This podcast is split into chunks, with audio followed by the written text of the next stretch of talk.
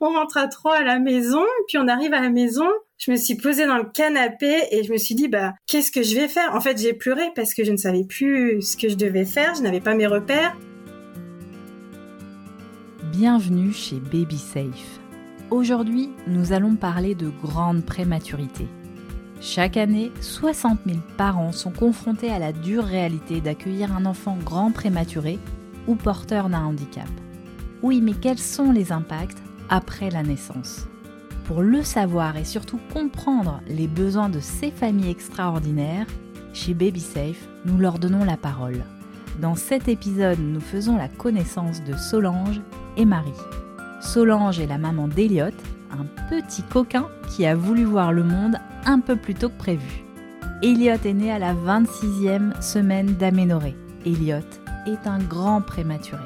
Solange est un vrai rayon de soleil. Elle nous parle avec beaucoup de sincérité de sa découverte de la prématurité et de ce que ça implique pour un nouveau-né et ses parents.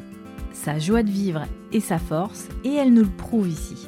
Son témoignage sera l'occasion d'aborder notamment la période sensible du retour à la maison avec bébé après de longs mois passés en néonatologie. En deuxième partie, Marie répondra à mes questions. Elle est infirmière puéricultrice, conseillère en lactation et spécialisée dans l'accompagnement de la périnatalité. Elle est donc la personne idéale pour nous aider à mieux comprendre la prématurité, décrypter les émotions ressenties par les parents et nous livrer des conseils utiles. Mais on commence tout de suite avec Solange. Que savait-elle des impacts d'une naissance prématurée avant la naissance d'Eliott? Voici sa réponse. J'ai vraiment découvert la prématurité parce que même ce mot qu'on peut des fois entendre dans les séries, bah, c'est quand même assez édulcoré finalement et on ne se rend pas compte de ce qu'est la prématurité. Quel a été le discours des médecins juste euh, après la naissance et surtout comment vous avez réagi, vous et votre mari? En fait, comme on était pris en charge, oui, il y avait la première heure, on n'a pas eu peur tout de suite. Et qu'est-ce qui vous a fait comprendre que ça se comptait en heures de vie? Alors, il y a probablement le temps de digérer l'information, mais c'est surtout quand nous, on pose nos premières questions. Oui. Est-ce que, du coup, tout à l'heure, on pourra... Euh, oui. Elliot va très vite nous montrer qu'on ne peut pas prévoir? Pendant une heure, il va aller très bien, et d'un coup, ça va basculer. Et encore, je dis une heure... Euh, au début, ça tenait jamais une heure, mais d'un coup, il se retrouve en détresse euh, respiratoire, donc il fallait voilà augmenter l'oxygène, etc. Donc c'est Elliot qui nous a montré qu'en fait, bah, ça allait être un marathon. En quoi a consisté le suivi d'Eliott? En fait, ils nous ont dit que dans un premier temps, ce qui comptait, c'était euh, d'assurer la stabilité euh, d'Eliott et de le faire chaque jour, acquérir en autonomie respiratoire. Et quand l'autonomie respiratoire sera acquise, on pourrait euh, se focaliser sur euh, l'autonomie alimentaire. Hmm. Donc euh, l'autonomie respiratoire, bah, nous, Eliott a été intubé, il a reçu deux transfusions sanguines. Donc la première je veux dire, étape de l'autonomie, c'était déjà de l'extuber. On, on, progressait comme ça, pas à pas, en fonction de ce qu'il avait euh, comme matériel en fait pour euh, pour respirer. Et puis un jour, euh, je m'en rappelle, on a essayé de lui enlever les lunettes de respiration. On a essayé de les lui enlever au début cinq minutes, et puis après une demi-heure. Et puis après une heure, et puis une heure, on se dit waouh, mais en même temps on a peur quoi, parce qu'on est tellement habitué à ce qu'il soit branché que bah là c'est un peu le saut en parachute. Oui. Et en fait après bah ça vient et ça vient et après bah il n'y a aucune raison de retourner en arrière. oui, on regarde droit devant. Hein. C'est ça, exactement. Mm. Euh, comment s'est passée la prise en charge euh, à l'hôpital? Grâce à la prématurité, je me suis rendu compte qu'on était tous en même pied d'égalité. C'est-à-dire que ce sont les experts de leur profession les médecins, les infirmières. Mm. Mais moi, j'étais l'experte de mon enfant. Mm. Quand on l'entend et qu'on nous le montre, oui. Eh il y a aussi une prise de confiance parce que on a été tout de suite associé aux soins, seulement si on le voulait. Oui. Voilà, on faisait les soins à quatre mains avec l'infirmière. Mm. Elle nous demande bah, comment va Elliot, qu'est-ce que vous pouvez nous dire? Euh, bah, euh, bah non, mais je pense que vous savez mieux que nous, ça doit être écrit dans le dossier. Ah bah non, mais vous passez 24 heures sur 24 avec lui, et puis bah c'est votre enfant, vous le connaissez mieux que moi. Bah oui, en fait, c'est vrai, les réactions, à force de l'observer, effectivement, on connaît mieux notre enfant que n'importe qui. Et euh, c'était un travail d'équipe pour aider Elliot. Est-ce que ça, ça aide à prendre euh, conscience de son rôle de maman, à devenir maman? Oui, parce qu'on peut vite aussi nous basculer dans le médical. Oui, on n'a pas à être experte ou à devenir infirmière ou puéricultrice. Totalement. Combien de temps est resté Elliot à l'hôpital? 107 jours. 107 jours, exactement.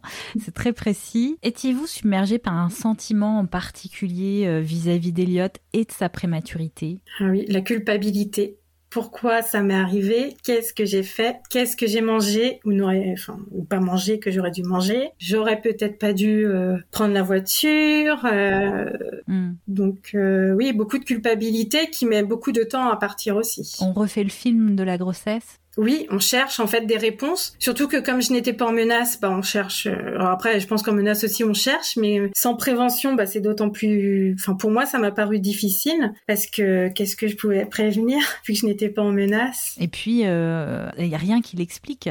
Non, rien. Non, je n'ai aucune explication. Il y a bien une analyse du placenta, mais euh, qui est revenue euh, normale. Donc non, rien n'explique et peut-être qu'il n'y aura jamais d'explication. Mmh. Et ça, faut l'accepter. Oui, je me dis que même si j'avais une explication, ça m'aurait permis peut-être de déculpabiliser un peu parce qu'il y aurait eu un moyen de prévention éventuellement. Mais en même temps, c'est arrivé et puis euh, bah, Elliot était là et moi je me suis dit que la nature est bien faite quelque part et que même sans explication, Elliot a certainement voulu se sauver la vie parce que mon corps ne pouvait plus l'accueillir. Hmm. Au bout de 107 jours, euh, on vous annonce qu'enfin on peut réfléchir au retour à la maison. Et là, qu'est-ce que ça provoque en vous? On rêve de la sortie. Et le jour où ça arrive, oh bah, euh, on peut peut-être attendre un peu parce que en fait, je suis pas trop prête. Et puis, euh, puis qu'est-ce que je vais faire à la maison Enfin, c'est de la peur. Et puis, euh, bah surtout notre quotidien pendant 107 jours. Ma vie était là. Donc après, à l'extérieur. Oh, non mais là, j'ai tous mes repères. Moi, ça me va. Moi qui avais toujours rêvé de rentrer à trois dans la voiture, mais en fait, il y a rien d'exceptionnel finalement. Mais bon, bref. On rentre à trois à la maison, puis on arrive à la maison. Je me suis posée dans le canapé et je me suis dit, bah, qu'est-ce que je vais faire? En fait, j'ai pleuré parce que je ne savais plus ce que je devais faire. Je n'avais pas mes repères. Il y avait une machine qui sonnait. C'était très calme. Donc ça aussi, c'est perturbant. Et le son des machines, on vit avec, c'est notre quotidien. Pour la première heure sur le canapé, j'avais hâte qu'il se réveille et de pouvoir le mettre au sein pour l'allaiter, pour avoir mon premier repère. Hmm. Avec le recul, quel impact pensez-vous que la prématurité a eu sur votre relation avec Elliot Bon, déjà, je suis de nature positive et optimiste, hein, mais de voir tout comme des victoires. Merci Solange pour notre échange si intense. Aujourd'hui, Elliot a 8 ans, il a acquis son autonomie respiratoire et alimentaire, il va à l'école et il a même participé à un mini-camp cet été. Un vrai champion.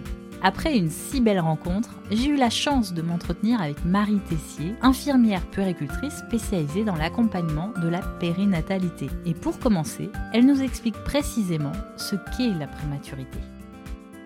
Une naissance prématurée, par définition, c'est une naissance qui va intervenir avant 37 semaines d'aménorrhée. Parce que pour les grossesses, on compte en semaines d'aménorrhée, donc c'est-à-dire par rapport en absence de règles. Du coup, on a 15 jours d'écart par rapport aux semaines de grossesse. Et donc, 37 semaines d'aménorrhée, c'est à peu près 8 mois et demi de grossesse, puisqu'une grossesse à terme, c'est 41 semaines. Donc, tous les bébés prématurés, et c'est ceux qui vont naître avant 8 mois et demi de grossesse. Oui. Par contre, sous le terme prématurité, euh, on va retrouver trois différents euh, types euh, de niveaux de prématurité. Donc on va avoir la prématurité modérée, qui sont tous les bébés qui sont nés entre 32 semaines d'aménorrhée et 37. Ensuite, on a la grande prématurité, c'est les bébés qui sont nés entre 28 et 32 semaines d'aménorrhée. Et après, on a les bébés euh, prématurissimes ou extrême prématurité. Et là, c'est les bébés qui sont nés avant 28 semaines d'aménorrhée. Qu'est-ce qui provoque un accouchement prématuré? Et surtout, est-ce qu'il y a toujours une cause identifiée?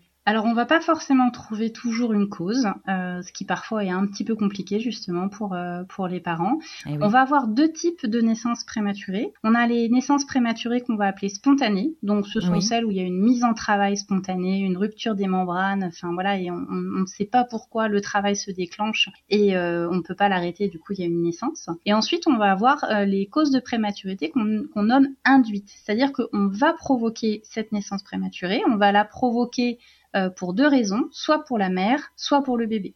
Quand on la provoque pour la maman, ça va être pour entre guillemets sauver la maman. Une maman qui fait une complication de grossesse comme la prééclampsie, hmm. euh, il faut sortir le bébé parce qu'il faut arrêter euh, le fonctionnement du placenta pour sauver la maman et parfois pour sauver le bébé aussi. Euh, tout ce qui va être infection, certaines anomalies de l'utérus, des placentas mal placés, des diabètes, des hématomes rétroplacentaires, enfin tout ce qui va faire qu'il y a un danger pour la maman, on mhm. provoque euh, la naissance prématurée. La seconde raison, donc, c'est pour le bébé, et donc ce sont des bébés qui, par exemple, ont des retards de croissance in utero dans le ventre de maman, qui se développent pas correctement, euh, et pour lesquels, en pesant le pour et le contre, on se rend compte qu'en fait, ils vont mieux se développer, ils auront plus de chances de mieux se développer si on interrompt la grossesse et qu'on les aide à l'extérieur, en fait. Voilà, en, les faisant naître. Donc c'est un, un calcul, c'est une balance bénéfice-risque.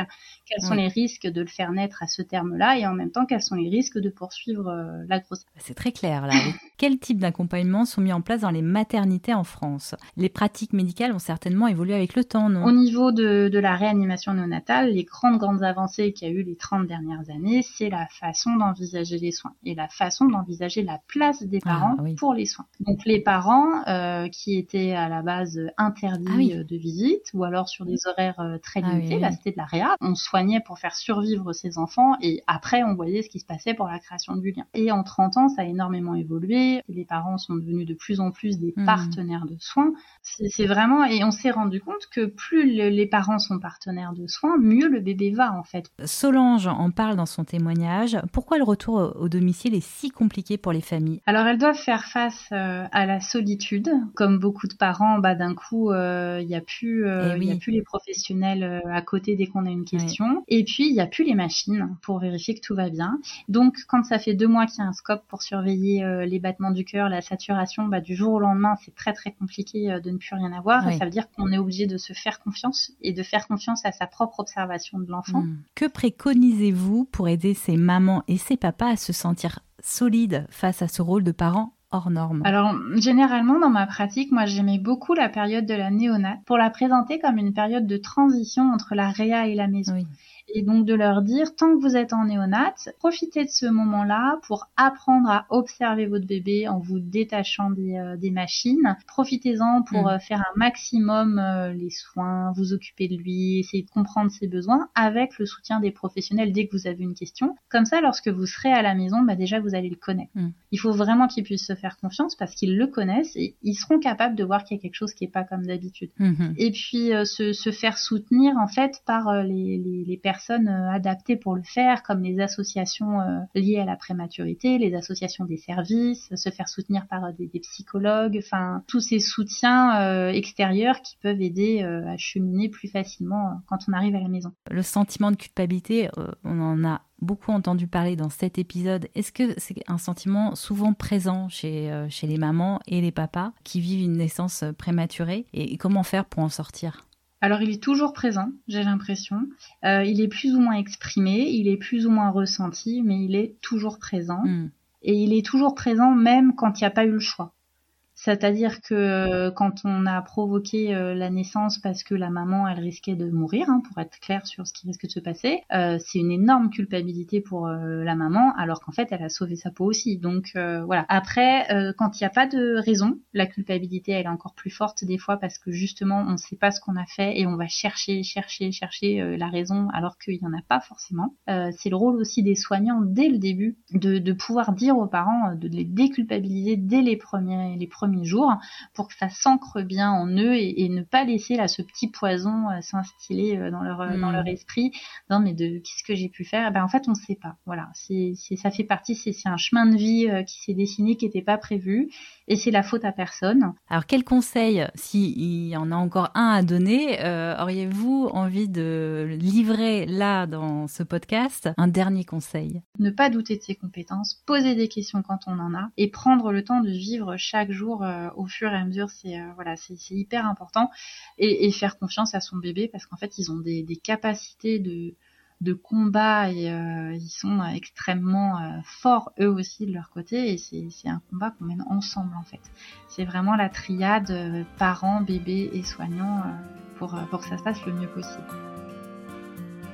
Merci Marie pour votre intervention dans ce podcast. Votre éclairage nous permet de mieux comprendre les conséquences d'une naissance prématurée. Vous le savez, BabySafe est un podcast, mais pas seulement.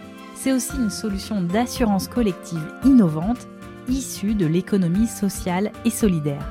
Son objectif est d'œuvrer pour qu'à terme, la totalité des parents et des enfants affectés par un accident de naissance puissent bénéficier d'un soutien immédiat et inconditionnel. Pour en savoir plus, je vous invite à découvrir le site de la première et la seule solution d'assurance collective liée au handicap à la naissance et à la grande prématurité sur babysafe.solution. Vous trouverez le lien dans les notes du podcast.